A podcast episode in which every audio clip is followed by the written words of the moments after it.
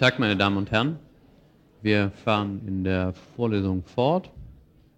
Sie erinnern sich, dass wir gestern angefangen hatten, äh, im Kontext der Rollentheorie verschiedene Typen von Rollen und Positionen zu unterscheiden. Die erste Unterscheidung war Ihnen aus äh, dem Sozialisationskapitel natürlich ansatzweise geläufig. Wir haben dort zur Charakterisierung unterschiedlicher Positionen die Parsonschen Pattern Variables benutzt. Und ich hatte, wenn ich mich recht erinnere, erstens die Differenz von erworbenen und zugeschriebenen, zweitens die von affektiv neutralen und affektiven Rollen und drittens die von funktional spezifischen und funktional diffusen erläutert. Käme nun der nächste Punkt, den ich noch abhandeln will, universalistisch und partikularistisch. Universalistische Rollenpflichten sind dann gegeben, wenn der Rolleninhaber allen Partnern, die er aufgrund der entsprechenden Rolle hat, entsprechend objektiver Merkmale in der gleichen Weise äh, sich zeigen muss. Ich will das an einem Beispiel klar machen. Jemand, der, sagen wir, in einem Büro für die Anerkennung von Sozialhilfeanträgen sitzt, der muss jedem die Anträge gewähren, der die objektiven Voraussetzungen dafür erfüllt. Also, was weiß ich, kein entsprechendes Einkommen, zehn Kinder und so weiter. Äh, wohingegen, oder ein anderes Beispiel, ein Lehrer, der in einer universalistischen Rolle ist, ähnlich wie der Mensch, der die Anträge für die Sozialhilfe ausfüllt, muss jedes Kind entsprechend seiner Leistung gleich behandeln. Er darf also keine Lieblingsschüler eigentlich haben. Äh, ein, äh, ein Professor, der Prüfungen durchführt, muss jeden oder jede, unabhängig von Alter und Geschlecht, einzig aufgrund der Leistungen bei Prüfungen behandeln. Äh, ich glaube, es ist deutlich, was hier gemeint ist. Es ist eine Objektivität, hier sind Objektivitätsnormen gesetzt, die Gleichbehandlung bei gleichen Voraussetzungen fordern. Partikularistische Rollen sehen genau davon ab. Bei partikularistischen Rollen kommt es gerade darauf an, in welcher persönlicher Beziehung, in welcher persönlichen Beziehung der Rollenpartner zu mir steht. Also, als Professor darf ich natürlich die Tatsache, äh, dass ein Student in einer anderen Rolle auch noch mein Neffe ist, nicht bei Prüfungsleistungen berücksichtigen.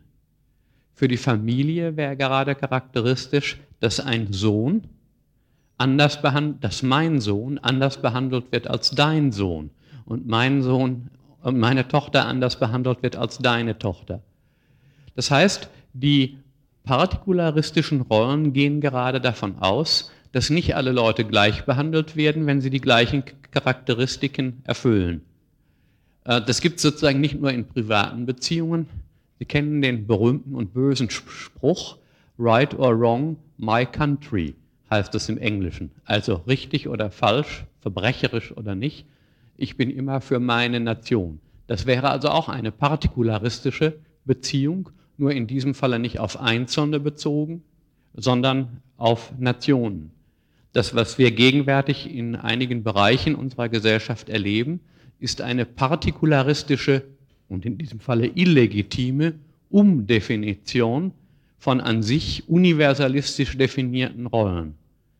Also beispielsweise wenn ein Professor an einer Universität jemanden deshalb vorzieht, weil er der eigenen Rasse oder Nation oder Religion angehört und den, der einer anderen Rasse angehört, schlechter behandelt etwa, dann verhält er sich partikularistisch in einer Rolle, die natürlich universalistisch definiert ist. Es ist völlig deutlich, dass in allen archaischen Gesellschaften also in allen vormodernen Gesellschaften, universalistische Rollen so gut wie überhaupt nicht vorgekommen sind. Für alle Rollenbeziehungen spielte eine Rolle, in welcher persönlichen, verwandtschaftlichen und so weiter, Beziehung der Rollenpartner zu einem Stand. Die eigentümliche Leistung, aber natürlich auch die eigentümliche Schwierigkeit moderner Gesellschaften hängt mit dieser Durchsetzung universalistischer Verpflichtungen zusammen, wo jemand nur aufgrund objektiver Qualifikationen behandelt wird. Wie schwer das ist, zeigt sich im Alltag immer wieder, dass beispielsweise Männer und Frauen, obwohl sie vor äh, der Verfassung gleich sind, tatsächlich denn eben doch nicht gleich behandelt werden. Also eine universalistische Beziehung wäre, wenn man von all dem absieht, insbesondere aber von dem absieht, was an persönlichen Beziehungen vorliegt. Partikularistisch wäre das Gegenteil. Denn selbstverständlich können Sie Ihre Frau, Ihre eigene Frau, Ihren eigenen Mann nicht behandeln wie alle Männer oder wie alle Frauen. Hier wird ganz deutlich, dass es Erwartungen gibt, die gerade Partikularismus in Anspruch nehmen. Äh, in modernen Gesellschaften würde jemand, wenn er partikularistisch etwa in einer Beamtenposition reagiert, äh, der Bestechung oder der Vetterleswirtschaft, äh, das würde man ihm vorwerfen, dass er das praktiziert. Nicht? Wenn ich meine Nachbarn, meine Freunde, meine Verwandte, wenn ich Verwandten, wenn ich die besser behandle als alle anderen, dann wird das als Bestechung geltend gemacht. In vielen vormodernen Gesellschaften würde man das nicht als Bestechung, sondern als selbstverständliches Prinzip sozialer Ordnung behandeln. Das heißt, auf der Basis von Partikularismus lassen sich auch Gesellschaften aufbauen, in mancher Hinsicht sogar einfacher. Man kann geradezu, wenn man systemtheoretisch argumentieren will, sagen, dass ein Aufbau von gesamtgesellschaftlichen Rollenbezügen auf universalistischer Basis evolutionär die unwahrscheinliche Lösung ist. Dass gleichsam Kenntnisse und Beziehungen zu Personen nicht berücksichtigt werden. Das ist die unwahrscheinlichere Lösung. Tatsächlich zeigt sich denn auch, dass selbst in universalistisch definierten Rollen Partikularismen sich ständig einstellen. Beispielsweise selbst da, wo man es zunächst nicht vermuten würde eine Reihe von Forschungen, etwa zum Geschäftsgebaren von Wirtschaftsbetrieben, zeigt etwa, dass selbst da, wo universalistische Normen gelten, in diesem Falle etwa die Norm, bei dem zu kaufen, etwa bei jemandem, der für, die, bei jemandem, der für den Einkauf zuständig ist, bei dem zu kaufen, der das günstigste Angebot macht, stellt man fest, dass viele Industriebetriebe keineswegs den jeweils billigsten Anbieter nehmen, sondern dass persönliche Beziehungen, Beziehungsgeschichten zwischen verschiedenen Firmen, zwischen Einkäufern und Verkäufern der anderen Firmen eine ganz besonders große Rolle spielen. Man kann geradezu sagen, dass die Wagenschmiere der Beziehungen äh, hier eine große Rolle de facto spielt. Auch hier also noch einmal, was ich schon in der letzten, in der letzten Sitzung sagte, die Pattern Variables beziehen sich auf normierte Erwartungen, nicht in jedem Falle auf reale faktische Verläufe. Also Rollen, die universalistisch definiert sind, sind Rollen, in denen normativ erwartet wird, dass die entsprechenden Partner nicht partikularistisch sich verhalten und entsprechend umgekehrt. In partikularistischen Beziehungen wird Partikularismus erwartet. Tatsächlich zum Beispiel kann es als Störung von Familien vorkommen, dass die Mütter ihre Kinder gerade nicht behandeln wie ihre eigenen Kinder, sondern sie an objektiven Leistungsgrößen messen. Dass sie geradezu vergessen, dass es sich um ihr eigenes Kind handelt, wenn das Kind entsprechende Leistungen in der Schule nicht erbringt. Die normative Anweisung für Mütter ist gerade, dass sie, was immer sie von ihren Kindern verlangen, nie vergessen dürfen, dass es ihr eigenes Kind ist und dass ihr eigenes Kind gegenüber anderen Kindern in der Mutterrolle jedenfalls vorzuziehen ist. Die letzte, das letzte, die letzte Variable, die ich Ihnen noch vorführen möchte in diesem Zusammenhang, ist die, die äh, als selbstbezogen oder kollektivbezogen ähm, die, deren beiden Extreme Selbstbezogenheit oder Kollektivbezogenheit sind. Selbstbezogenheit sind Rollen, oder selbstbezogen sind Rollen in dem Maße, wie ihre Inhaber verpflichtet sind, ihr Eigeninteresse wahrzunehmen. Kollektiv bezogen sind Rollen dann, wenn ihre Inhaber verpflichtet sind, eine jeweils im Einzelnen festzulegende Kollektivität vor ihrem Eigenwohl zu begünstigen. Also völlig klar ist zum Beispiel, dass eine Mutterrolle, dass zur Mutterrolle diese Kollektivbezogenheit, ein gewisser Altruismus könnte man auch sagen, gehört. Die Mutter soll nicht an sich denken, sondern an ihr Kind, an die Familie, an die Ehe. Es soll ihr nicht darum gehen, persönliche Vorteile zu akkumulieren. Auch hier ist wiederum klar, dass es sich um Erwartungen handelt, nicht in jedem Falle um Tatsachen. Wobei die Frage, wie weit die Tatsachen von den Erwartungen abweichen können, ohne dass die Erwartungen daraufhin gefährdet werden, das werden wir im nächsten Kapitel besprechen. Aber hier geht es zunächst einmal darum, dass die Rollen auf diese Differenz, auf dieser Differenz aufgebaut sind. Ein Student ist in seiner Rolle als Student, so ist die Rolle angelegt, äh, individualistisch, äh, individualbezogen, das heißt, oder selbstbezogen, das heißt, äh, er, er soll an sein eigenes Examen denken, er soll an seine eigene Ausbildung denken, er soll bei einer Prüfung die Sache so anlegen, dass er selbst eine gute Note erzielt und soll gerade nicht im Wohle, zum Wohle der Gruppe, mit der er gearbeitet hat, die anderen abschreiben lassen. Das heißt, Sie sehen, dass der Egoismus, um den es sich hier handelt, nicht einfach eine individuelle Eigenschaft der Beteiligten ist, ein Charakterfehler oder so etwas, sondern der Egoismus, um den es sich hier handelt, ist ein Egoismus, der erwartet wird und der zu den entsprechenden Positionen gehört. Jemand, der nicht hinlänglich viel Egoismus aufbringt in dieser Situation, zu gütig ist, nicht Nein sagen kann, setzt sich entsprechenden Sanktionen aus. Dabei ist die Sache, wird die Sache noch dadurch, noch dadurch etwas komplizierter, dass was aus der einen Perspektive als selbstbezüglich auf der anderen Seite als kollektivbezüglich angesehen werden kann. Denken Sie an einen Manager. Der Manager ist unter Umständen verpflichtet, mit allem Einsatz von Ellenbogen für seine Firma das Beste herauszuholen. In dieser Hinsicht handelt er also egoistisch. Aber der Egoismus, um den es sich hier handelt, ist, wenn man so will, ein Betriebsegoismus oder ein Firmenegoismus. Auf Teufel komm raus versucht er, was weiß ich, die Marktinteressen der Firma XY durchzusetzen. Auch auf die Gefahr hin, dass die Konkurrenzfirmen auf der Strecke bleiben und die dort Angestellten ins Elend geraten. Das gehört zu den Pflichten.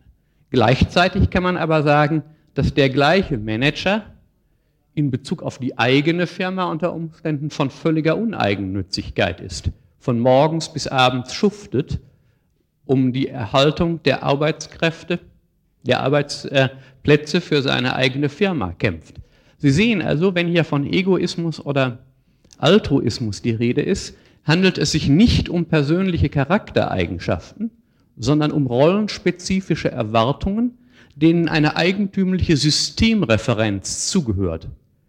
Systemreferenz in dem Sinne, dass man nicht einfach sagen kann, ist eigennützig oder egoistisch oder ist altruistisch oder kollektiv bezogen, sondern man muss angeben, worauf sich die Eigennützigkeit oder die, der Altruismus jeweils bezieht.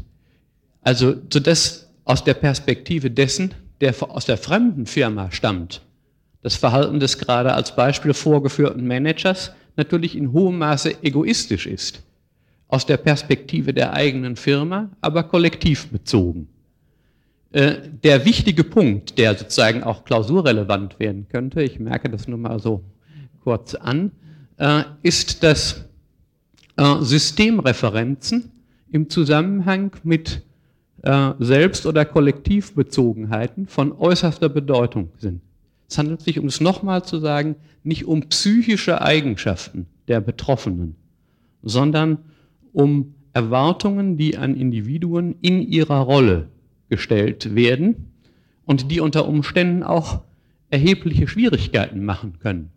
Schon bei Marx wird immer wieder deutlich gemacht, dass etwa der Unternehmer, der auf dem Markt Gewinne durchsetzen muss, dies nicht deshalb tut, weil er persönlich so raffgierig ist, sondern es handelt sich, wie Marx das formuliert hat, um eine Charaktermaske.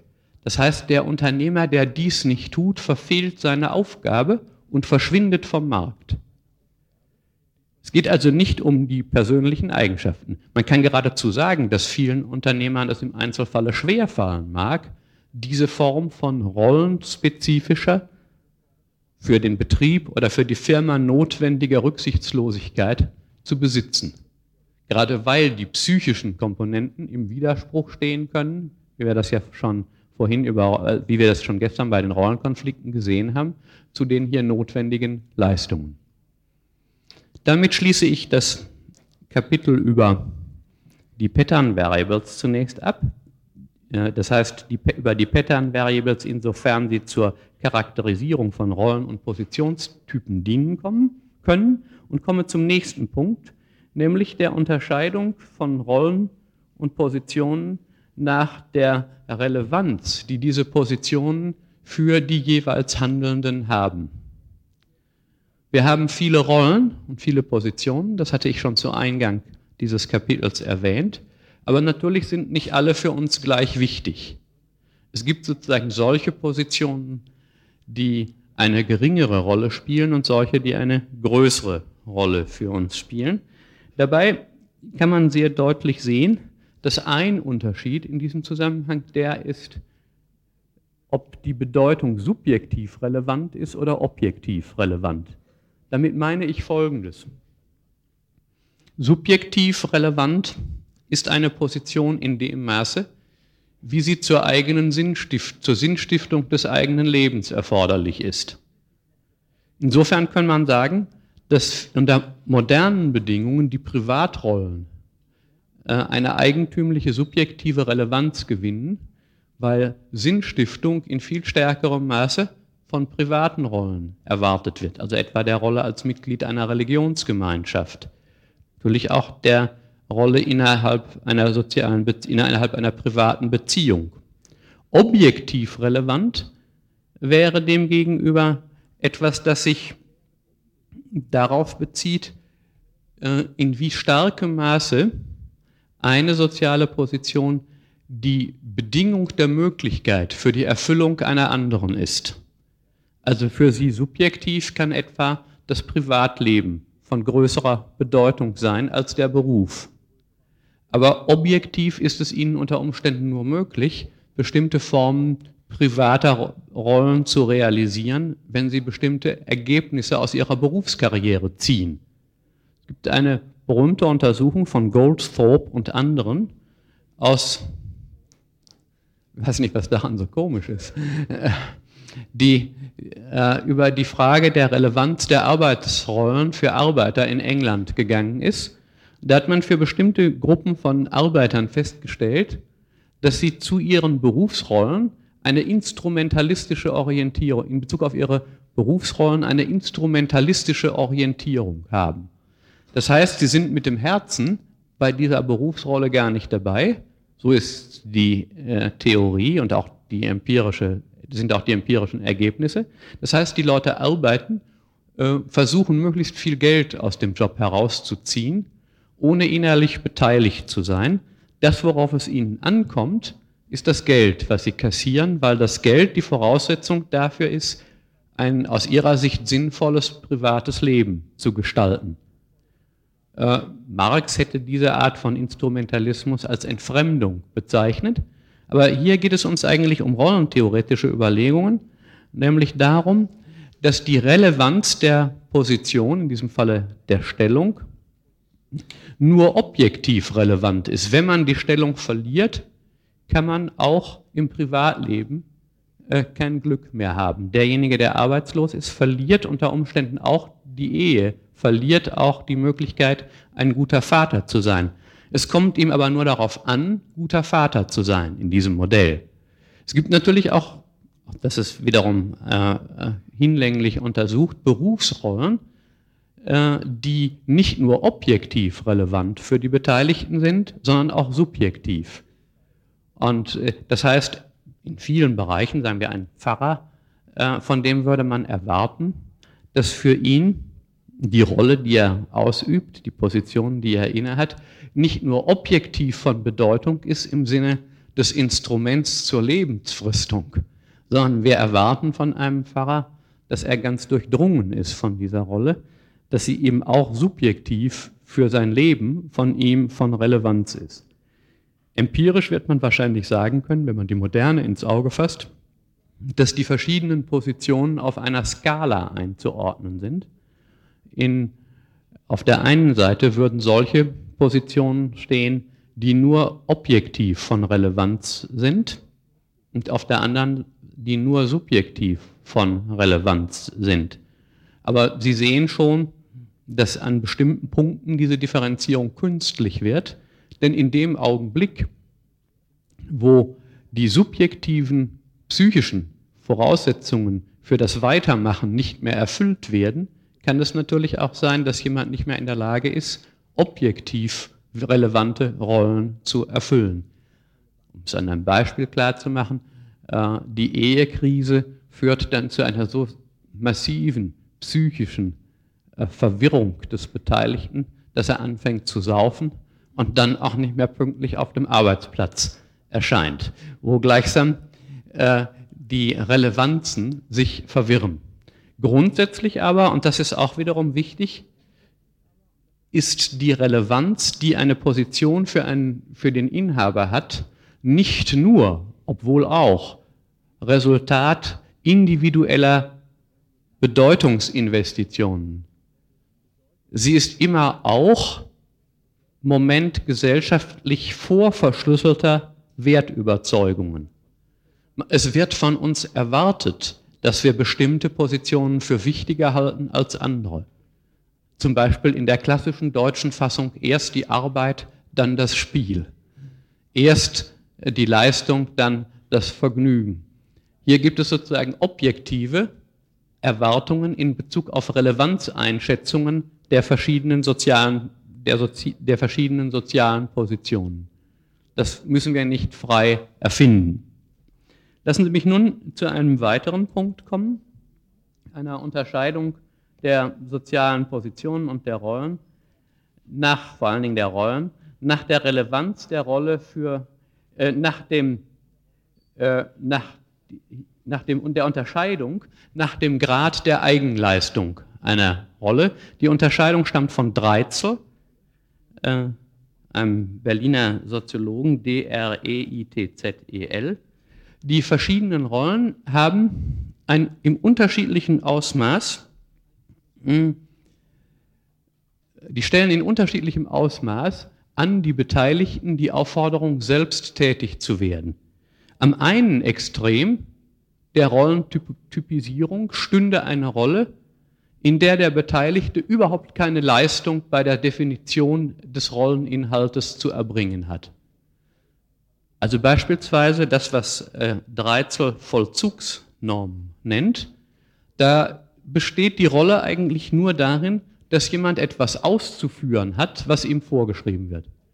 Das extreme Beispiel im Bereich äh, der Arbeitsorganisation wäre etwa der Fließbandarbeiter.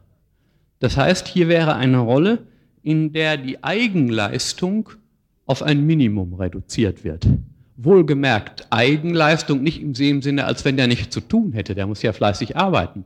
Die Eigenleistung bezieht sich auf die Definition der Rolle, auf, auf, das, was, äh, auf das, was er hier auf das, was er hier also selbst, hm, was er hier also selber äh, zu tun hat. Äh, der Fließbandarbeiter wäre das extreme Beispiel im Arbeitsbereich. Sie können sich auch ein anderes Beispiel vorstellen, einen Patienten, äh, der im Bett liegt und der eigentlich überhaupt keine Möglichkeit hat, äh, wenn er ein guter Patient sein will, als das zu tun, was ihm der Arzt vorschreibt. Auch hier also eine, äh, auch hier also eine Rolle, die auf eine extrem geringe Eigenleistung äh, reduziert ist. Oder ein weiteres Beispiel, der Verkehrsteilnehmer. Auch hier ist sozusagen die bloße Ausführung von Verkehrsregeln erforderlich. Bei Rot bleibe ich stehen, bei Grün bewege ich mich. Hier wird eine ganz geringe Art von Eigenleistung verlangt.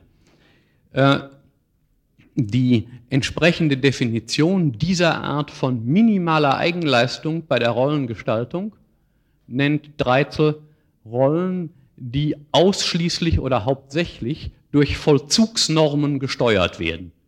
Rollen, die durch Vollzugsnormen gesteuert werden. Der Einzelne hat eigentlich nur die Normen, die schon existieren, zu vollstrecken. Ich lese Ihnen die entsprechende Formulierung von 13 mal vor. Die Vollzugsnormen lassen den Ich-Leistungen nur einen sehr engen Spielraum. Es geht stattdessen um die gehorsame Einordnung in, eine, in ein relativ dichtes Netz von Regeln. Davon zu unterscheiden wäre eine nun schon stärker mit Eigenleistung verknüpfte, aber immer noch, am, immer noch nicht am Extrem liegende Form des Rollengestaltungsspielraums. Dreitzel spricht in diesem Zusammenhang von Qualitätsnormen als Regelprinzip für die Ausgestaltung dieser Rollen.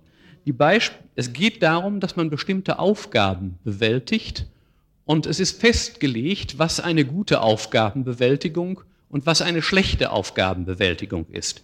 Also beispielsweise äh, eine, eine Regel könnte für einen Handwerker sein, mach einen guten Tisch, äh, mach einen Schreiner, mach gute Stühle. Äh, für einen Doktorvater könnte die Regel sein, sieh zu, dass äh, die Studenten eine schöne Arbeit äh, schreiben. Äh, für, mh, ja, für einen Prüfling könnte die Aufgabe sein, sieh zu, dass du auf möglichst korrekte Weise intelligent die Prüfungsfragen beantwortest. Äh, wir hätten also hier Qualitätsnormen als Regelungsprinzip. Ich lese nochmal vor, was Dreitzel dazu schreibt. Bei den Qualitätsnormen steht die Aufgabe und ihre Bewältigung im Vordergrund. Ich-Leistungen und Regeln der Ausführung halten sich etwa die Waage. Das Hauptproblem ist hier die Legitimität adäquater Mittel und Normen. Also es geht darum, dass man mit bestimmten Mitteln, die zur Verfügung stehen, eine bestimmte vorgeschriebene Aufgabe optimal, mehr oder minder optimal löst. Hier ist also der Selbstgestaltungsraum schon größer.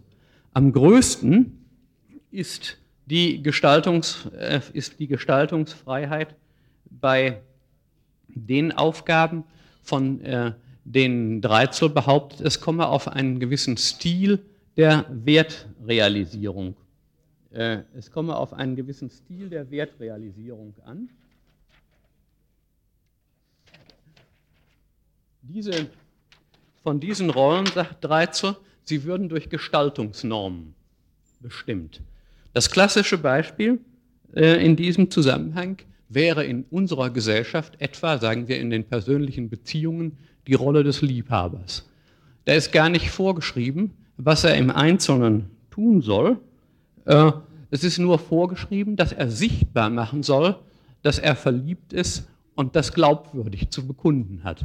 Hier geht es gerade, als, äh, hier geht es gerade darum, dass er sozusagen nicht davon ausgeht, dass Liebhaber zu sein eine Qualität ist, wie ein Tisch zu schreinern, äh, wo man sozusagen mit mehr oder gutem Erfolg ein vernünftiges Werkstück abzuliefern hat, sondern im Extremfall geht es sogar darum zu zeigen, dass man ist wie kein anderer. Äh, eine der Schwierigkeiten, die in diesem Falle etwa bei den Gestaltungsrollen existiert, besteht darin, dass von einem verlangt wird, und zwar mit starken Sanktionen, dass man originell ist. Das heißt, es wird von einem Unerwartbares erwartet. Stellen Sie sich vor, in, in Liebesbeziehungen äh, den grässlichen Augenblick, wo der eine Partner entdeckt, äh, dass der andere Normen äh, eines Aufklärungsbuches vollstreckt. Äh, etwa, wo er also die Rolle, die in hohem Maße auf Eigengestaltung erwartbar zielt, äh, etwa als Vollzugsnorm bestimmte Rolle versteht. Äh, und Sie können sich die Enttäuschung der Betreffenden leicht ausrechnen. Zugleich wird auch deutlich, dass die, das Ausmaß dass das Ausmaß der Eigengestaltungs, äh, des, der Eigengestaltung, die hier erforderlich ist, nicht etwa gleichzusetzen ist mit Bequemlichkeit. Es besteht zwar eine hohe Freiheit in der Wahl der entsprechenden Schritte, die man vollziehen muss, gleichzeitig aber ein Anspruch an Originalität und Gestaltungskompetenz, der die meisten von uns typischerweise nicht gerecht werden. Ein anderes Beispiel für äh, solche Rollen, die als Gestaltungsrollen äh, äh, in Betracht kämen, könnte man etwa den Politiker nennen. Äh, den Politiker oder den Schauspieler oder den Wissenschaftler. Hier haben wir jetzt mit Berufsrollen, nicht mit privaten Rollen zu tun. Der Politiker ist gerade dadurch charakterisiert, was die Erwartungen an ihn betrifft, dass er auf stets neue Situationen, die als solche gar nicht vorhersehbar sind, äh, in vernünftiger Weise antwortet. Ein guter Politiker, so ist die Rolle definiert, dem kann man nicht von vornherein sagen, er soll sich an bestimmte Regeln bloßhalten. Natürlich soll er sich auch an bestimmte Regeln halten. Er soll, sagen wir, nicht bestechlich sein, ähm, er soll keine Verbrechen begehen. Aber das ist ja nicht das Eigentümliche des Politikers. Das, Poli das Eigentümliche des Politikers in der Erwartung, die wir an ihn richten, ist, dass er Fingerspitzengefühl hat, dass er künftige Situationen voraussieht, äh, dass er das Bestehende in einer Weise umgestaltet, dass es tragfähige Lösungen für die Zukunft gibt und so weiter. Also hier sind eigentlich Erwartungen gestellt, die von dem Einzelnen etwas verlangen, ohne dass in den Erwartungen schon drin steckt, was im Einzelnen verlangt wird. Der Einzelne muss sozusagen selber definieren, was hier erforderlich ist, um zur Rolle zu passen. Der Wissenschaftler wäre ein anderer, wäre ein anderes Beispiel.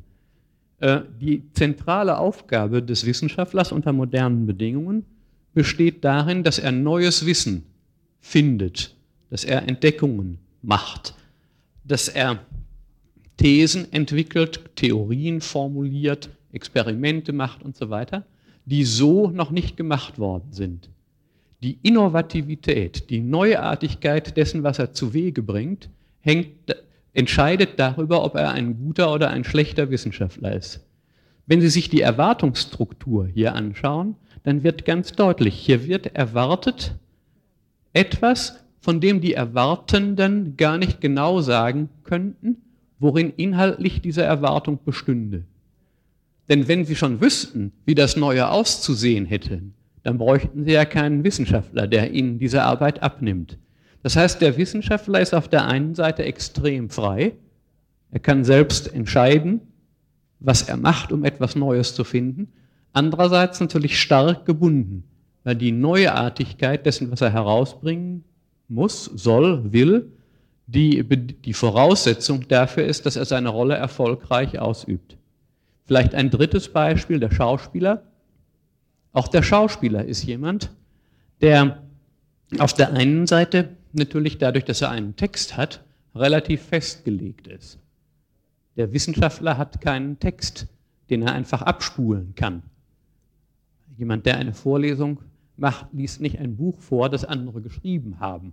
Wohingegen jemand, der den Hamlet spielt, auf der einen Seite jedes Wort genauso sagen muss, wie es bei Shakespeare steht.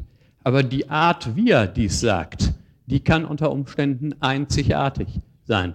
Wenn Sie drei verschiedene Hamlet-Darsteller sehen, müssen Sie den Eindruck haben, jeder ist auf seine Weise einzigartig. Es ist immer derselbe Text, aber immer auf eine vollständig andere Weise erfüllt. Die Originalität des Schauspielers besteht geradezu darin, dass er in der Lage ist, das schon immer Festliegende auf eine nie gekannte neue Art und Weise in die Wirklichkeit umzusetzen. Äh, und im Grunde ist das das Geheimnis dieser Art, das Geheimnis dieser Art von Rollen, dass man in gewisser Weise Feststehendes ganz neu erfüllt. Feststeht für den Wissenschaftler, dass er Neues machen soll, aber wie er das tun soll, äh, das sagt ihm keiner. Für den Schauspieler steht fest, dass er den Text, wie er geschrieben ist, sprechen soll, ohne ein Jota zu ändern. Aber trotzdem denjenigen, der ihm beiwohnt, bei der, Schaus bei der, bei der Aufführung, den Eindruck vermittelt, so etwas habe ich noch nie gesehen. Das gleiche gilt für den Liebhaber in persönlichen Beziehungen. Äh, die Regel, dass ein Liebhaber nett sein soll, zärtlich sein soll, ich lasse weitere Eigenschaften, die Sie alle kennen, aus, äh, die sind uns natürlich alle bekannt. Äh, und trotzdem wird man sagen, dass der eine dies auf bravouröse Weise macht, die allein eigentlich dem Sinngehalt dieser Rolle entspricht und der andere diesbezüglich eine schwache Vorstellung gibt. Äh, ganz in die gleiche Richtung geht auch etwa so eine kleine Rolle, wie sagen wir, die des Gastgebers. Hier wird sozusagen im kleinsten von jemand hm, etwas erwartet, was nicht einfach Vollstreckung von Normen ist, nicht einfach Erfüllung bestimmter Qualitäten, sondern auch der Gastgeber soll in der relativ kurzen Zeit, wo er Gäste beherbergt, etwas machen, was ein kleines Kunststück ist. Er soll nämlich persönlich sein. Er soll den Gästen, jedem Einzelnen übrigens, zeigen, dass er ihn und nur ihn als besonders nett empfindet. Er soll jedem das Gefühl vermitteln, ganz besonders willkommen äh, zu sein. Er soll das Gefühl vermitteln, dass hier kein Zwang vorliegt, dass alle Beteiligten in völliger Freiheit und Spontaneität miteinander umgehen. Und die Last, die mit solchen Rollen zusammenhängt, ist Ihnen ja vielleicht deutlich. Denn gerade Normen, die Spontaneität verlangen, und das trifft eigentlich für den Liebhaber wie den Gastgeber äh, zu, belasten die Beteiligten natürlich ganz enorm. Denn häufig ist es so, dass der Eindruck von Spontaneität nur zustande kommt durch langes Üben. Das heißt, es muss eine lange Vorbereitung vorhanden sein und die Hauptaufgabe des langen Übens und des langen sich Vorbereitens muss sein, dass die Rollenpartner den Eindruck haben, es kommt von Herzen. Das heißt, der extreme Widerspruch, so könnte man sagen, zwischen den Bedingungen, die erfüllt werden müssen, um zu wirken, und den Voraussetzungen, die erfüllt werden, damit, erfüllt werden müssen, damit diese Wirkung zustande kommt. In Bezug auf den Schauspieler und auf den Dichter hat Bert Brecht das einmal so formuliert, das Leichte, das so schwer zu machen ist. Und äh, wenn Sie jetzt äh, in dieser Trierer Faschingszeit äh, oder der Faschingszeit im Karneval äh, gelegentlich äh, einmal äh, Ihren Blick ins Fernsehen werfen, dann sehen Sie, was damit gemeint ist. Von einem Büttenredner etwa wird verlangt, dass er spontan, witzig, lustig wirkt und nicht angestrengt. Und wenn Sie diese Sendungen anschauen, werden Sie mir sicher recht geben, äh, dass die Mehrzahl der Leute so auftreten, dass man ihnen die Mühe anmerkt und dass es ihnen in der Regel nicht gelingt, äh, gleichsam über das Stadium hinauszukommen, äh, wo nur der anschließende Tusch den Zuhörer oder Zuschauer davon informiert, dass er eigentlich hätte lachen sollen. Das heißt, gerade in solchen Rollen wird eigentlich deutlich, Gerade in solchen Rollen wird eigentlich deutlich, worum es geht. Ich will ein weiteres Beispiel geben für die vielen Ökonomen unter Ihnen. Natürlich ist auch ein Wirtschaftskapitän ein großer, ein, ein großer Manager, jemand, von dem genau dies erwartet wird. Er soll beispielsweise neue Lösungen erfinden. Er soll in einer bisher einzigartigen Weise sich auf dem Markt durchsetzen. Auch hier ist wiederum deutlich, dass dies nicht einfach vorgeschrieben werden kann. Wie sie Erfolg haben, ist nicht einfach lehrbar. Und zwar deshalb nicht, weil im Zweifelsfalle das, was gelehrt werden kann, was man also in diesem Sinne in der Uni oder wo auch immer lernen kann, von den anderen ja auch gelernt wird. Das heißt, Sie müssen davon ausgehen, dass gerade bei Konkurrenzbedingungen auf dem Markt das, was Sie können, soweit Sie das gelernt haben, die anderen ja auch können. Die Erwartung besteht gerade darin, dass sie etwas können, was sie zwar in gewisser Weise lernen müssen, was aber da die anderen es auch gelernt haben, insoweit es bloß gelernt ist, ihnen keine Vorteile verschafft. Insofern wäre also nochmal das Beispiel des Schachspielers von großer Bedeutung. Der Schachspieler, der gewinnt, ist jemand, der, obwohl alle die gleichen Regeln haben, unter Umständen sogar auch strategische Regeln kennen, derjenige, der sie auf einzigartige Weise, auf neuartige Weise einsetzt, so dass sich die anderen nicht darauf einstellen können. Und es gibt eben eine Reihe von sozialen Rollen, in denen genau dies verlangt ist, zu siegen durch eine Überlegenheit, die, wiewohl auf Gelerntem aufbauend, sich im Gelernten nicht erschöpft, die insofern Unvorhersehbarkeit impliziert und die Leute, die in einer solchen Situation sich befinden, stehen sozusagen unter dem Druck, dass für sie das, was für alle außerordentlich ist, zur Routine werden muss. Sie müssen sozusagen routinemäßig etwas leisten, was sich der Definition nach aller Routine entzieht. Die routinierte Überroutiniertheit oder die routinierte Manier, alles Routinierte vergessen zu lassen. Sie sehen übrigens, Sie können wahrscheinlich in den nächsten Tagen eine wieder Reprisen sehen von einem der gerade gestorbenen Schauspieler, Barrault, wo Sie genau diese, wo Sie genau diese Leistung sozusagen in einem ganz bestimmten, äh, in einem ganz bestimmten Punkte realisiert sehen. Lassen Sie uns nun eine zweite, eine zweite Dimension, die von Dreizel angesprochen wird, ins Auge fassen. In dem einen Falle geht es also um den Grad der Eigenleistung. In dem anderen Falle geht es, Dreizel nennt das die Dimension Normherkunft. Was ist damit gemeint? Nun, ich will versuchen, äh, diese Dimension zunächst einfach dadurch zu charakterisieren, dass ich sage, die Art der Normen, denen wir beim Rollenhandeln aus gesetzt sind, kann als mehr oder minder repressiv empfunden werden. Sie kann als mehr oder minder repressiv empfunden werden. Wobei, und das ist wichtig, das Ausmaß des Drucks, den wir empfinden, vom Ausmaß der Entscheidungsspielräume nicht abhängt. Es ist also nicht so, als wenn die Rollen, die bloße Vollzugsnormen enthielten, auch als extrem repressiv empfunden werden müssten. Und als wenn die Normen, die mit enormen Gestaltungsspielräumen ausgestattet sind, als weniger repressiv gelten. Der Druck, die subjektive Belastung, unter denen die Beteiligten sich jeweils befinden, kann unter Umständen in einigen Fällen sogar gegenläufig sein. Bis zu einem hohen Maß entlastet die Tatsache, dass wir bloß etwas vollziehen müssen, uns auch von Druck.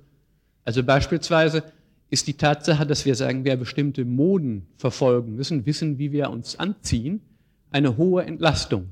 Hier liegt sozusagen eine bloße Vollzugsnorm des sich, des sich, korrekten, des, des sich korrekt Anziehens müssen vor, ohne dass wir das Gefühl haben, wir werden gedrückt. Lassen Sie uns auch hier wieder verschiedene Ausmaße des Drucks der, Rollen, der Rollenübung vorführen. Die eine sind wir schon am Ende der Zeit. Gut, meine Damen und Herren, ich, ich, natürlich, wäre es, natürlich wäre es schön, wenn der Referent der Meinung sein könnte, die Zuhörer hängen so an seinen Lippen, dass sie voller Bedauern sagen, es ist schon zwei Uhr, aber ich bemühe mich jedenfalls, so gut es geht, in diese Richtung zu wirken. Vielen Dank. Guten Tag, meine Damen und Herren. Wir fahren in der Vorlesung weiter fort. Sie erinnern sich, dass wir uns mit der Frage beschäftigt haben, wie kann man Rollen und Positionen typisieren. Denn ganz offenkundig sind ja nicht alle Rollen und nicht alle Positionen von der gleichen Art. Wir hatten in der letzten Sitzung vor allem das Dreizelsche Modell der Rollentypisierung unterschieden und dabei waren wir eingestiegen in die Dreizelsche Distinktion zwischen Rollen, die man nach dem Grad der Eigenleistung und Rollen, die man nach der Herkunft der Normen unterscheiden kann. Den ersten Teil hatten wir fast schon abgeschlossen, ich wiederhole ihn aber nochmal. Äh, wir hatten auf der einen Seite unterschieden zwischen Rollen, die durch Vollzugsnormen charakterisiert sind, dann einen zweiten Typus Rollen, die durch Qualitätsnormen definiert sind und drittens Gestaltungsnormen äh, als Dimension der Rollenbestimmung. Dabei hatten wir einige Beispiele angegeben. Für die Vollzugsnormen hatten wir etwa angegeben, äh, jemand, der, sagen wir, äh, wie ein, der in einer ganz bestimmten Situation bloß ausführende Arbeit zu erledigen hat, ein Fließbandarbeiter etwa, oder ein Patient, der bloß zu tun hat, was ihm der Arzt sagt. Wir hatten dann anders, andererseits, sagen wir, unter, als, ein, weiteres Beispiel Soldaten, die einen Gehorsam, einen Befehl zu erfüllen hatten, unterschieden. Und schließlich hatten wir in der einen Verkehrsteilnehmer, glaube ich, angesetzt, der auch sozusagen nur zu tun hat, was unmittelbar ansteht. Bei Qualitätsnormen geht es darum, dass bestimmte Niveaus der Erfüllung definiert sind, ohne dass im Einzelnen genau festgestellt wird, wie der Betreffende das zu erledigen hat. Also etwa äh, hatten wir als Beispiel äh, erwähnt einen Studenten, der ein bestimmtes Examen zu erfüllen hat, oder wir hatten einen, äh, einen Arbeiter ins Auge gefasst, der eine bestimmte Qualitätsnorm vorgeschrieben bekommt, oder eben auch, sagen wir, einen Prüfling oder einen Diskussionsleiter. Die letzte äh, Steigerung auf dieser Ebene war eben die, waren eben die Rollen, die an Gestaltungsnormen gebunden sind. Da hatten wir als Beispiel etwa den Liebhaber oder warum nicht den Ehemann oder die Ehefrau. Äh, auf der personalen Ebene gesehen, dann hatten wir auf der Ebene der Organisation etwa den Politiker, den Schauspieler oder den Wissenschaftler ins Auge gefasst. Und schließlich hatten wir äh, auf der situationellen Ebene, wo es um einzelne Interaktionen geht, äh, sagen wir den Gastgeber ins Auge gefasst. Das, worum es bei all diesen drei Dimensionen geht, ist immer, dass man unterscheidet zwischen dem Grad der Originalität, der Eigenleistung, die hier erforderlich ist. Und wir hatten gesehen, dass einige Rollen äh, eigentlich so gut wie gar keine Eigenleistung bei der Bestimmung der Rollenpflichten erfordert, wohingegen andere diesbezüglich ein sehr hohes Niveau erfordern. Wobei, damit wir uns nicht missverstehen, wichtig in diesem Zusammenhang ist, Eigenleistung heißt nicht, dass man gar nichts tun muss, um die Rolle zu erfüllen, sondern wenn hier von Eigenleistung die Rede ist, geht es um die Leistung, die der Einzelne hat bei der Gestaltung der Rolle. Die Leistung, die der Einzelne aufbringen muss, um zu sagen, was eigentlich der Inhalt der Rolle selber ist. Um das nochmal an den beiden Extremen zu, äh, zu versinnbildlichen, wenn jemand bloß Befehle ausführen muss, dann kann die Ausführung des Befehls natürlich für ihn sehr lästig und anstrengend sein. Es kann also eine große Leistung im Sinne von viel Arbeitsaufwand sein. Derjenige, der befiehlt, muss unter Umständen gar nichts weiter tun. Er muss sich nur überlegen, welche Befehle er geben soll. Trotzdem wäre nach dieser Einteilung die Eigenleistung am größten bei dem, der sich die Befehle ausdenken muss.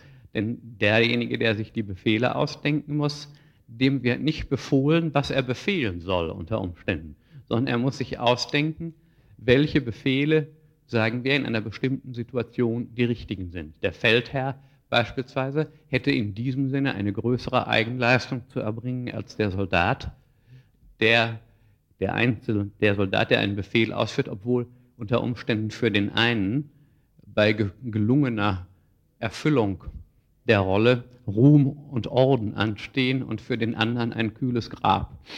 Äh, äh, Sie sehen also, wenn hier von Eigenleistung die Rede ist, ist das eine sehr spezielle Dimension, in der von Eigenleistung gesprochen wird. Die zweite, der zweite Punkt, der bei Dreizel hier, an, äh, der bei Dreizel hier ansteht, da geht es darum, dass man unterscheidet, wie repressiv eigentlich bestimmte Normen sind, wie stark der Druck sozusagen ist, der auf den Handelnden ausgeübt wird und woher der Druck rührt. Äh, bei Dreizel äh, heißt das dann, Rollen würden unterschieden nach Herkunft der Normen, die die Rollen bestimmen. Die eine Form wäre die, dass Rollen durch internalisierte kulturelle Normen bestimmt sind. Die Herkunft der Normen würde sich also eigentlich nicht auf einzelne Individuen zurückführen lassen. Also beispielsweise die Rolle einer Frau oder die eines Mannes, also Geschlechtsrollen, die, da könnte man eigentlich nicht genau sagen, wer denn eigentlich definiert hat, wie Frauen sich benehmen sollen oder wie Männer sich benehmen sollen. Wir können keinen verantwortlich machen. Äh, und im Prinzip ist es eben auch so, dass diese Rollen so von uns ausgeübt werden, dass wir eigentlich nicht das Gefühl haben, es gibt einen Dritten, der uns das auferlegt hat, sondern weithin jedenfalls identifizieren wir uns selbst mit den entsprechenden an uns gerichteten Erwartungen. Die Normen, die wir da befolgen, sind bis zu einem gewissen Grad, wir kommen nachher nochmal, wenn wir über Erwartungen sprechen, darauf zurück, bis zu einem gewissen Maß in uns, von uns verinnerlicht. Wir haben auch, wir hätten auch selbst das Gefühl, dass wir nicht richtig handelten, wenn wir nicht wie eine Frau, wie ein Mann handeln würden. Und äh, dieser Art gibt es natürlich eine ganze Rolle, eine ganze Reihe von, von Rollen. Ein Lehrer beispielsweise wird auf der einen Seite sicher Aspekte seiner Rolle als definiert ansehen durch die Behörde oder durch den Schulrat oder durch wen auch immer. Aber die Grundidee, dass man anderen Leuten etwas beibringt und dass man sich um Kinder kümmern muss, die wird er verinnerlicht haben. Das heißt, hier stammen die Normen aus dem Modell von Erziehung, aus dem Modell von jemandem etwas beibringen, jemanden für sein zukünftiges Leben äh, vorzubereiten, jemandem die Normen beizubringen, die er braucht, um als anständiger Mensch durchs Leben zu gehen und so weiter. Also hier würde man sagen, haben wir es mit Rollen zu tun, hm, die bis zu einem hohen Maße, was ihren normativen Kern anbetrifft, internalisiert sind von den Beteiligten. Die haben das von früh auf in sich aufgenommen und haben nicht das Gefühl, dass irgendwelche konkreten andere Druck auf sie ausüben, sondern sie selbst üben diesen Druck unter Umständen aus. Das heißt, die Instanz, so könnte man geradezu sagen, die darüber wacht, dass die Rollen richtig ausgeführt werden, sind nicht nur die anderen, die sich beschweren könnten, wenn wir etwas falsch machen, sondern die wichtigste Instanz sind wir selbst, oder besser gesagt ist unser Gewissen, ist unsere eigene normative Auffassung, die uns gleichsam mit Gewissensbissen straft, wenn wir nicht richtig, wenn wir nicht richtig spuren. Denn in vielen Fällen ist es ja so, dass zu einer Rolle Gesinnungen gehören, dass zu einer Rolle Aufgaben gehören, die man alleine vollbringt, ohne dass jemand anders zuschaut, außer uns selbst.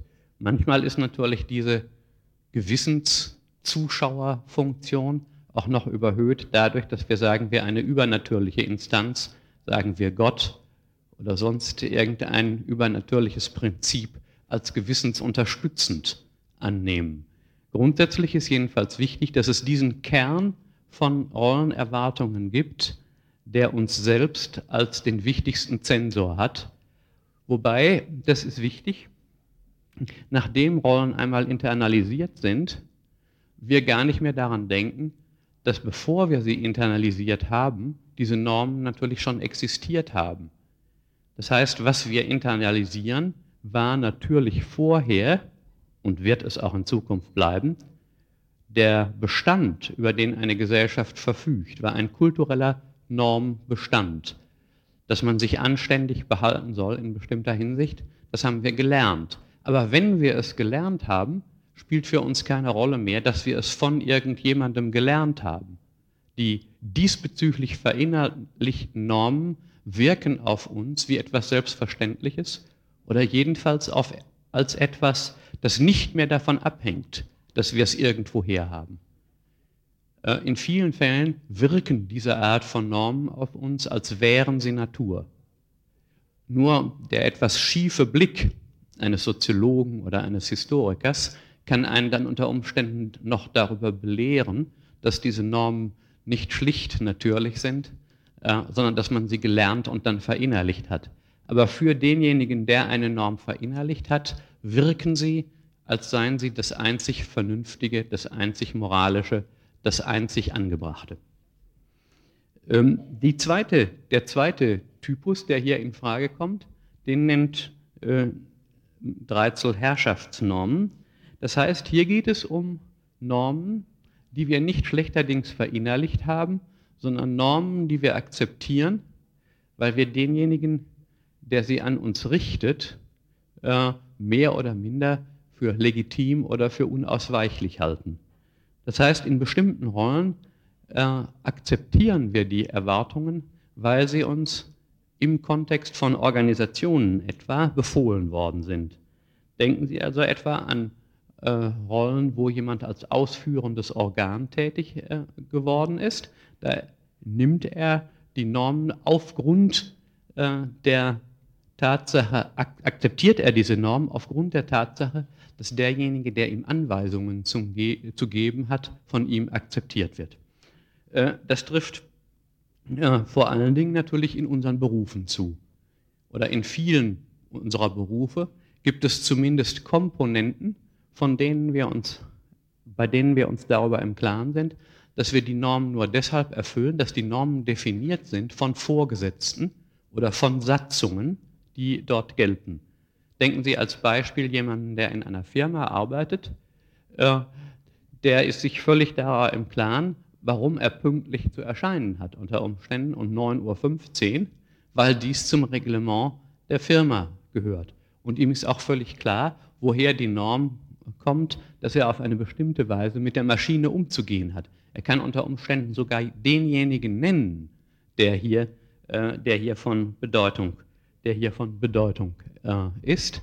Das heißt, in dieser Art von Normen lassen sich auch entsprechend leicht ändern gerade weil diese Normen als herrschaftsbedingt gelten, kann derjenige, der als herrschend, als legitim befehlend gesehen wird, die Normen selber auch ändern. Gestern galt dies und heute gilt jenes. Äh, in jeder Bürokratie, wir werden darüber im nächsten Semester noch ausführlich zu sprechen haben, ist dies die Regel. Die Grundregel ist die, dass der Chef legitim Anweisungen geben kann innerhalb bestimmter Bereiche, aber er kann eine Regel auch ändern. Dann heißt es, wir haben jetzt ein neues Reglement, gestern hatten wir dieses Reglement, heute haben wir jenes Reglement. Sie sehen, dass dieser Typus von Normen auf der einen Seite natürlich den Nachteil hat, wenn Sie so wollen, dass die Regel nicht verinnerlicht ist. Sie sitzt nicht so tief. Der Vorteil ist allerdings, die Veränderbarkeit, dass man eine Regel äh, je nach praktischen Erfordernissen umdefinieren kann. Die Regel etwa, dass man Menschen nicht erschlagen soll, die sitzt so tief, dass man sie nicht so ohne weiteres von heute auf morgen ändern kann.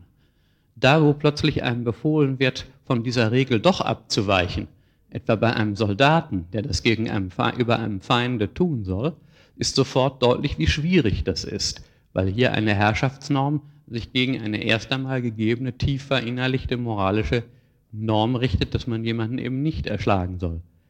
In weniger dramatischen Fällen wird, glaube ich, ziemlich deutlich, dass fest verinnerlichte Normen etwas ist, etwas sind, mit dem man einerseits rechnen kann, dass man aber andererseits das Problem hat, dass sie ein könnte fast sagen, instinktanaloges Programm sind, das ganz tief in uns eingelassen ist.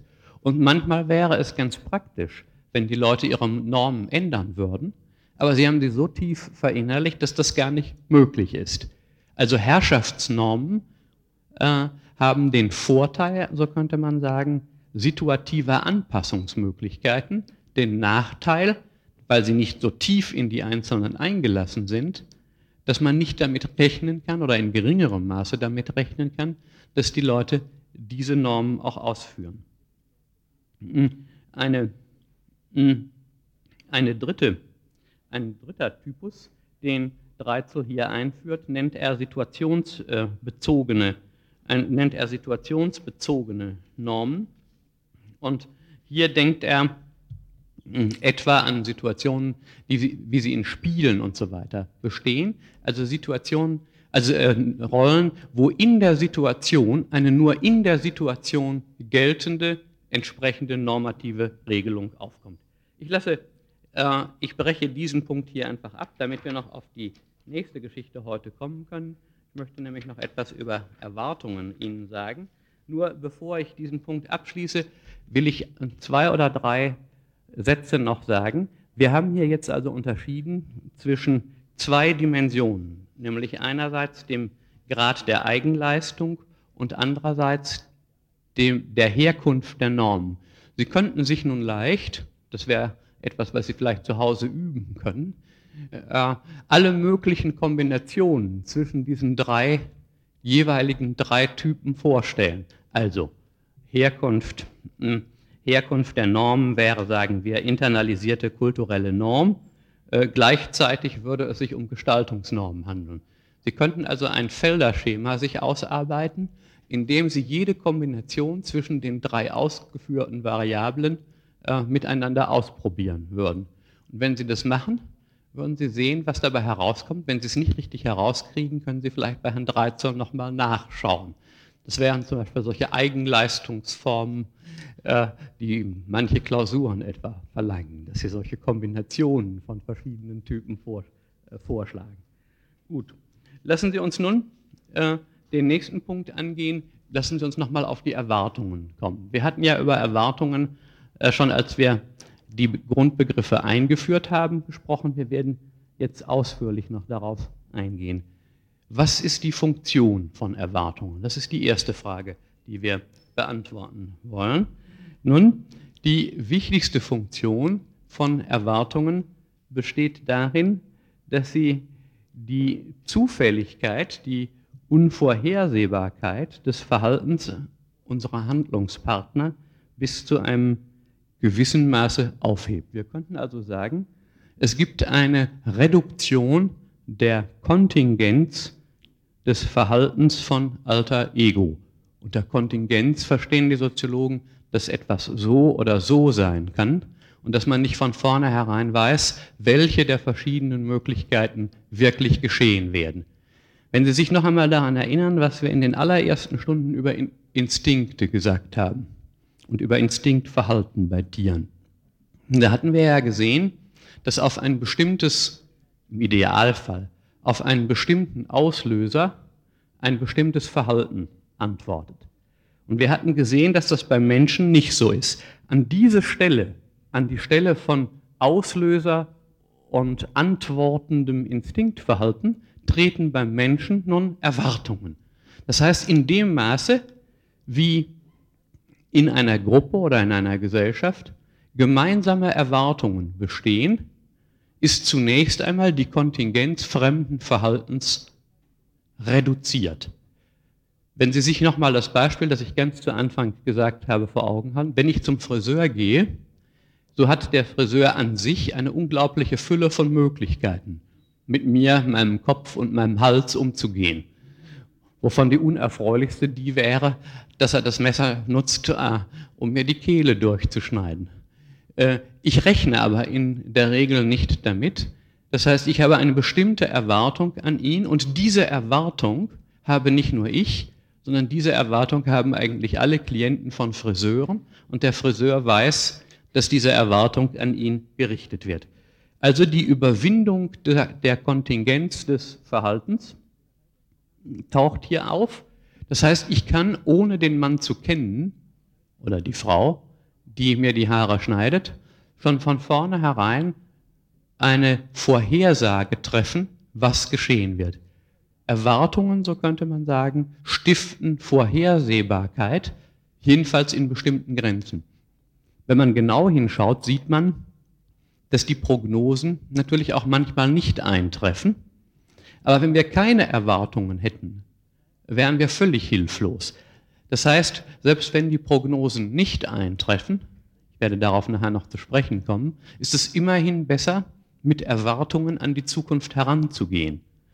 Denn wenn man mit Erwartungen an die Zukunft herangeht, kann eigentlich nur zweierlei passieren.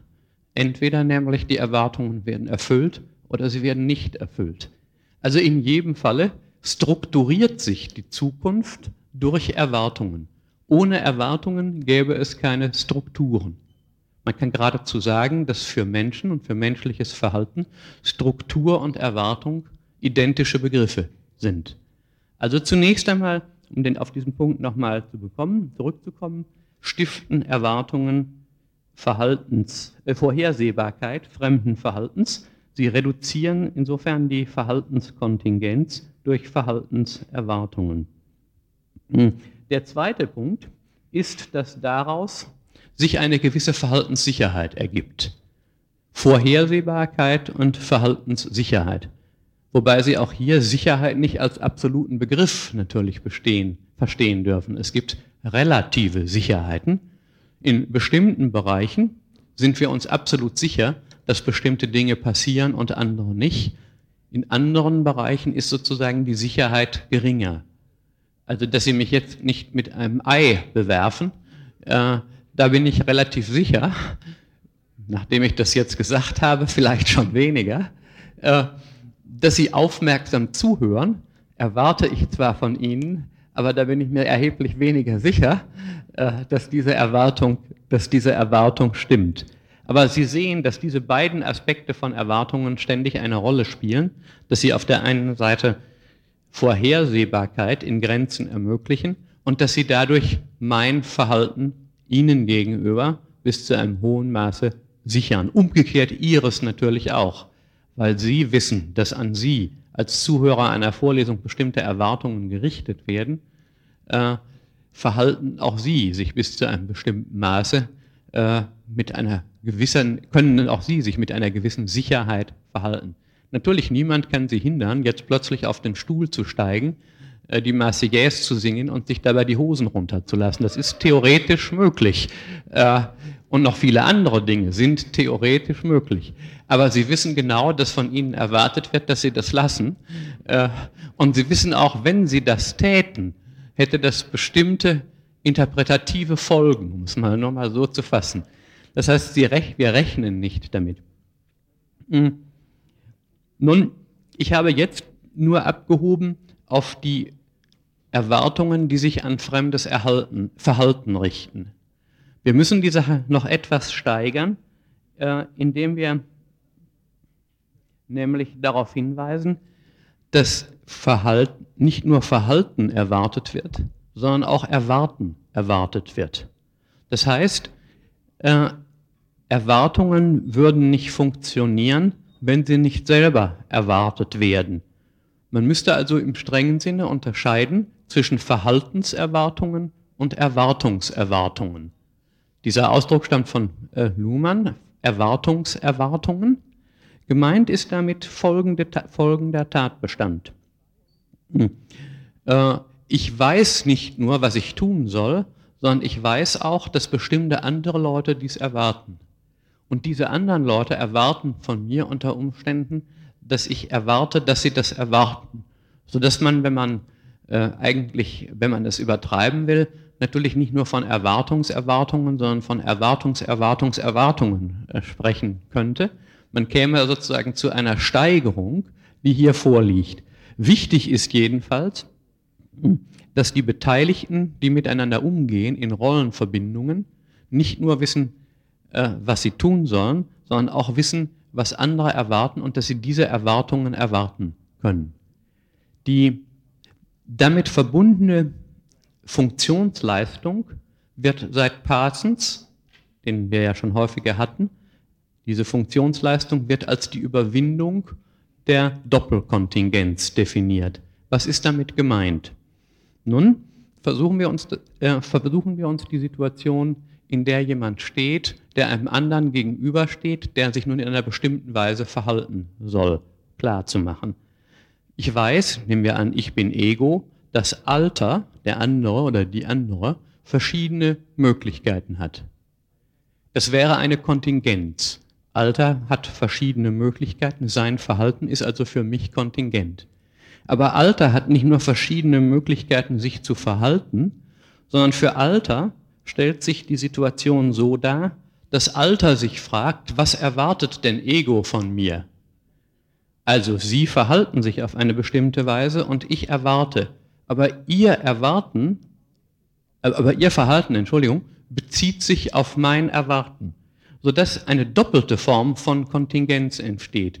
Weder weiß man anfangs, was der andere tun wird, noch weiß man, was der andere erwartet, und noch, das wäre die dritte Geschichte, noch weiß man, welche Erwartungserwartungen bestehen. Es ist aber deutlich, dass nur wenn dieses Problem gelöst wird, nämlich das Problem, dass der eine in Bezug sowohl auf das Erwarten des anderen wie in Bezug auf dessen Handeln unsicher sein kann. Nun kann man sehr schön sagen, sehr schön sehen, wenn überhaupt etwas erwartet wird, wenn überhaupt etwas erwartet wird, dann kann, wie ich gerade schon sagte, eigentlich nichts mehr schiefgehen. Der andere kann zwar sich gegen die Erwartung versündigen, er kann die Erwartung verletzen, aber dann habe ich sie immerhin schon auf meiner Landkarte des Erwartens eingetragen. Ich kann dann auf zwei Weisen reagieren, und damit kommen wir zum nächsten Punkt. Ich kann entweder die Erwartung streichen äh, oder ich halte die Erwartung fest. Und damit sind wir beim nächsten Punkt, nämlich den Generalisierungsebenen von Erwartungen. Äh, was ist damit gemeint? Nun, lassen Sie uns den Fall, den ich gerade ins Auge gefasst habe, noch einmal anschauen. Ich erwarte, dass Sie mich nicht bestehlen. Hm. Und nun stelle ich fest, dass mich jemand doch bestohlen hat. Was mache ich dann? Ich kann entweder diese Erwartung festhalten, obwohl ich im einzelnen Fall enttäuscht worden bin, hm, dann generalisiere ich sozusagen diese Erwartung über die Zeit hinweg. Ich lasse, ich nehme an, dass diese Erwartung auch in Zukunft noch gelten wird, unter Umständen sogar gegenüber einer Verletzung. Zeitliche Generalisierung heißt also, dass eine Erwartung nicht nur jetzt gelten soll, sondern dass sie auch in Zukunft gelten soll. Dass ich also eine Erwartung unter Umständen sogar gegen Enttäuschung festhalten werde. Bei Luhmann wird dieser Fall, dass ich eine Erwartung auch nach einer Enttäuschung festhalten werde, diese, äh, diese Erwartung, also dieser Typus der Generalisierung, wird auch als kontrafaktische Stabilisierung einer Erwartung angesetzt. Eine kontrafaktische Stabilisierung einer Erwartung. Äh, die, An die Alternative für eine kontrafaktische Stabilisierung wäre, dass ich die Erwartung einfach streiche oder, wie Luhmann auch sagt, lernend auf eine Erwartungsenttäuschung reagiere. Sie können sich vorstellen, wenn wir auf alle Erwartungsenttäuschungen lernend reagieren würde, würde die Gesellschaft zusammenbrechen. Denn dann würden keine Erwartungen mehr aufrechterhalten werden können. Denn es gibt so gut wie keine Erwartung, die nicht irgendwann enttäuscht wird. Wir müssen, und das ist die Kunst, unsere Erwartungen festhalten, obwohl sie in einzelnen Fällen enttäuscht wird. Wir generalisieren sie zeitlich. Die Erwartung soll nicht nur jetzt gelten, sondern die Erwartung soll auch in Zukunft gelten.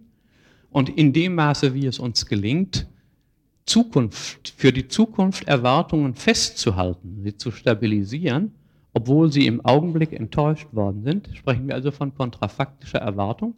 Und dieser kontrafaktischen Stabilisierung einer Erwartung entspricht die zeitliche ihre zeitliche Generalisierung. Eine zweite Ebene, die Luhmann einführt, um die Erwartungen zu qualifizieren, eine zweite Generalisierungsebene, ist die sachliche, ist die sachliche Generalisierung. Äh, wenn Sie sich eine Rolle anschauen, so erwarten wir unter Umständen von einem Professor nicht nur, dass er, wenn er Soziologieprofessor ist, eine Vorlesung über Soziologie hält und von Soziologie etwas versteht, sondern wir erwarten von ihm zum Beispiel, dass er anständig und gesittet gekleidet äh, eine Vorlesung ihnen vorhält, dass er auch im Privatleben bestimmte Eigentümlichkeiten einhält. Das heißt, wir erwarten verschiedene Dinge von ihm, die an sich mit Soziologie gar nicht zusammenhängen. Wenn wir einen Pfarrer, einen evangelischen sagen wir, oder eine Pfarrerin äh, vor Augen haben, da erwarten wir nicht nur, dass sie Theologie versteht, dass sie eine Predigt halten kann, sondern wir erwarten zum Beispiel, hm, dass sie am Arbeitsplatz, also auf der Kanzel, keine schmutzigen Witze erzählt und nicht zur Verdeutlichung äh, der Heilsbotschaft plötzlich eine Bierflasche hervorzieht und sich einen kräftigen Schluck genehmigt. Wohingegen von einem Maurer wir unter Umständen erwarten, nicht nur, dass er die Mauer ordentlich zieht, sondern dass er sehr wohl, während noch die Arbeit im Gange ist, plötzlich ein Fläschchen hervorzieht und dass er eine Sprache spricht, die äh, wenn sie niedergeschrieben würde, sagen wir, die Deutsche Bischofskonferenz auf den Plan äh, riefe, wegen vollständig unmöglichen Wort, wegen vollständig unmöglicher Wortwahl.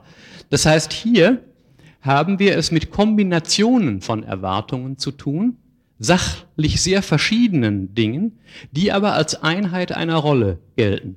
Denn an sich ist aus der Tatsache, dass einer mauert, ein und, und Speis zu machen versteht, nicht abzuleiten, wieso das auch verbunden sein soll mit Trinkfestigkeit oder mit der Bereitschaft, äh, unanständige Witze zu erzählen. An sich hängt das nicht zusammen. Aber in einer konkreten Rolle gibt es unter Umständen solche Syndrome, solche Zusammenhänge von sachlichen Leistungen, von sachlichen Erfüllungen von Erwartungen und die Sachliche Generalisierung von Erwartungen besteht gerade darin, dass sie bestimmte Dinge als zusammengehörig definiert, die zunächst einmal nicht unbedingt zusammengehörig sind.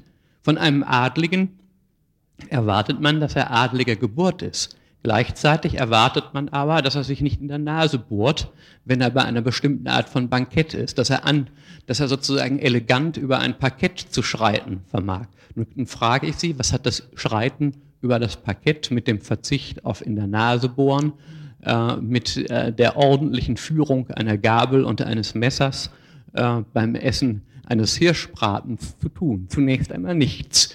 Nur bestimmte Erwartungen bündeln, so könnte man sagen, sachlich heterogene Bereiche des Handelns in einer Weise, dass sie nunmehr als eine Seite eines Zusammenhangs äh, entstehen.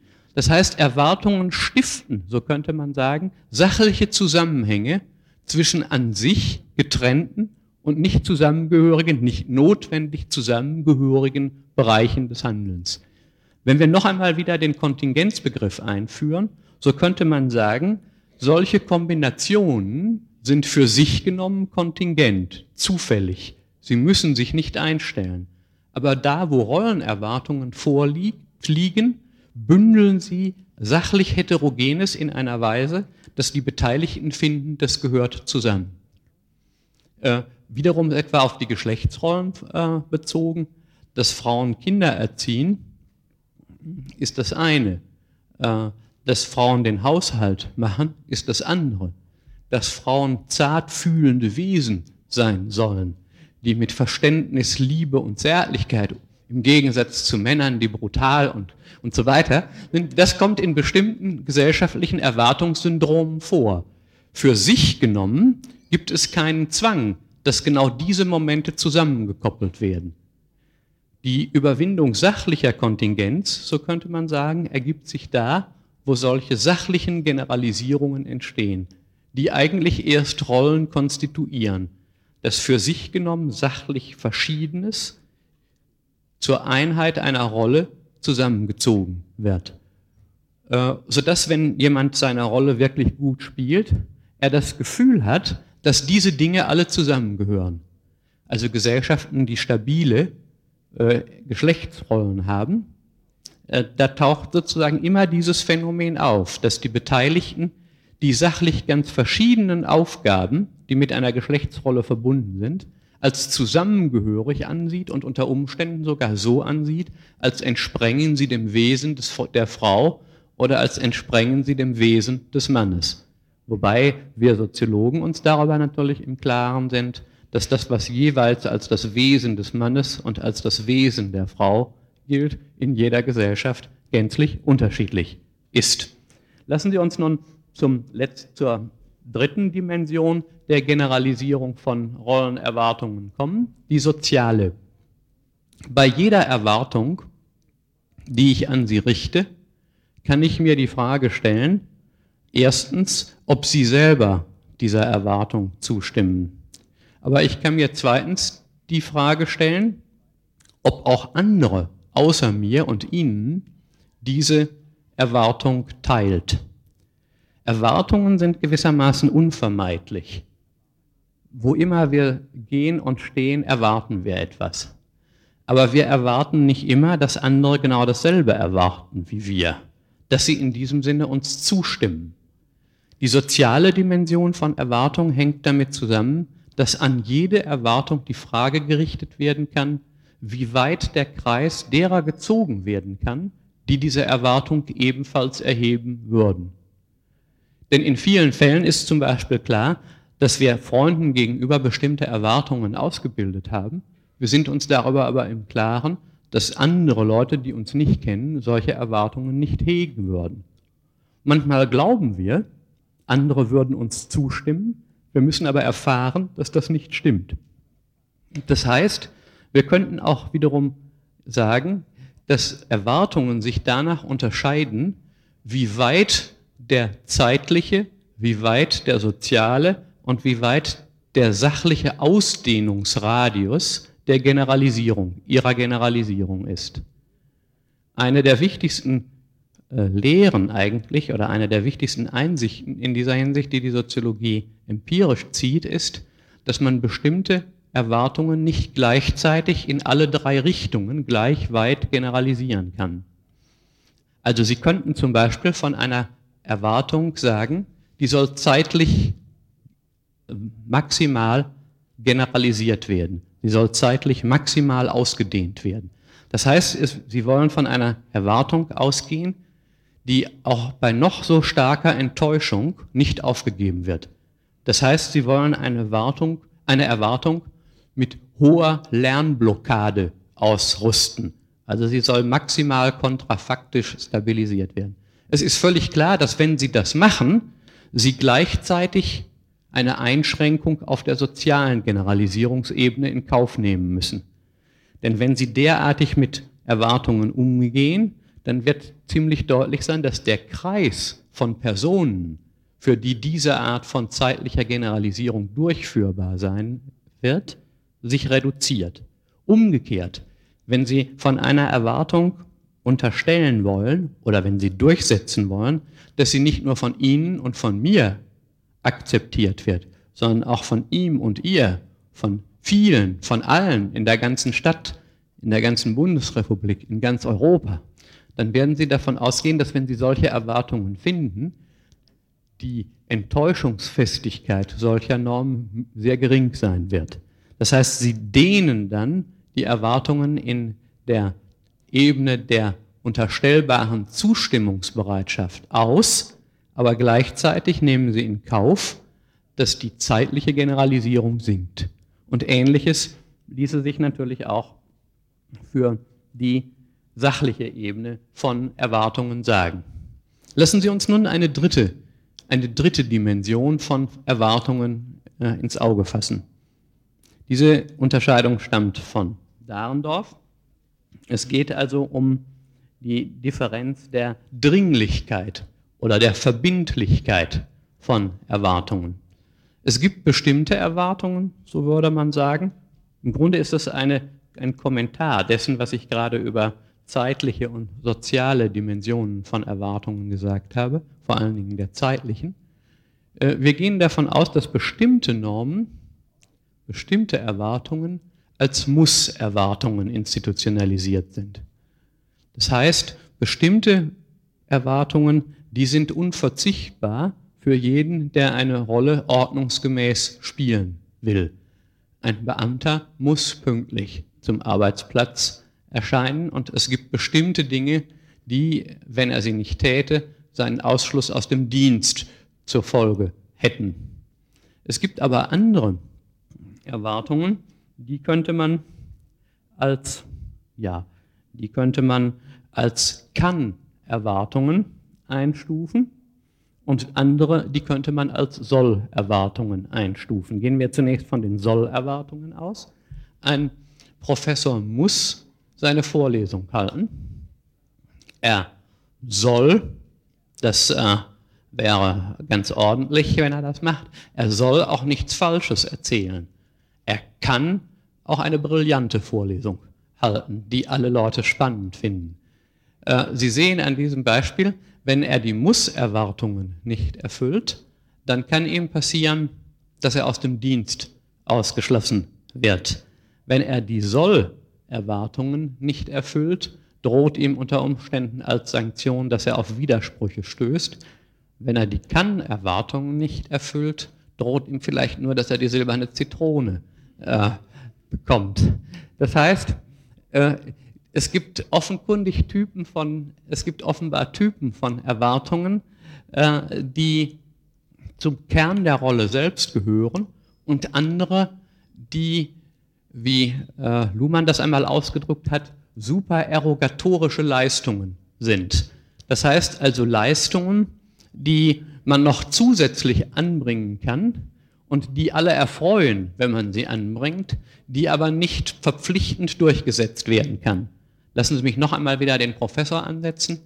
Er muss bestimmte Dinge äh, leisten, zum Beispiel muss er eine Sprechstunde vielleicht abhalten, aber wie freundlich er mit den Studenten umgeht, das ist eine Erwartung, die nicht in der gleichen Strenge institutionalisiert werden kann. Alle freuen sich, wenn er sich um die Anliegen der Studenten kümmert und wenn er Tag und Nacht nur an sie denkt. Aber dies ist ganz offenkundig eine Kann-Erwartung und an ihrer Nichterfüllung hängt nicht Ausschluss äh, vom Amte selbst. Lassen Sie mich nun einige Punkte noch, einige Punkte noch sagen. Wir haben hier von Erwartungen gesprochen und haben davon gesprochen, dass diese Erwartungen Kontingenz reduzieren. Aber ganz wichtig ist natürlich, dass diese Erwartungskontingenzreduktion ihrerseits beschränkt ist. Keine Erwartung ist in der Lage, das Verhalten hundertprozentig vorherzusehen.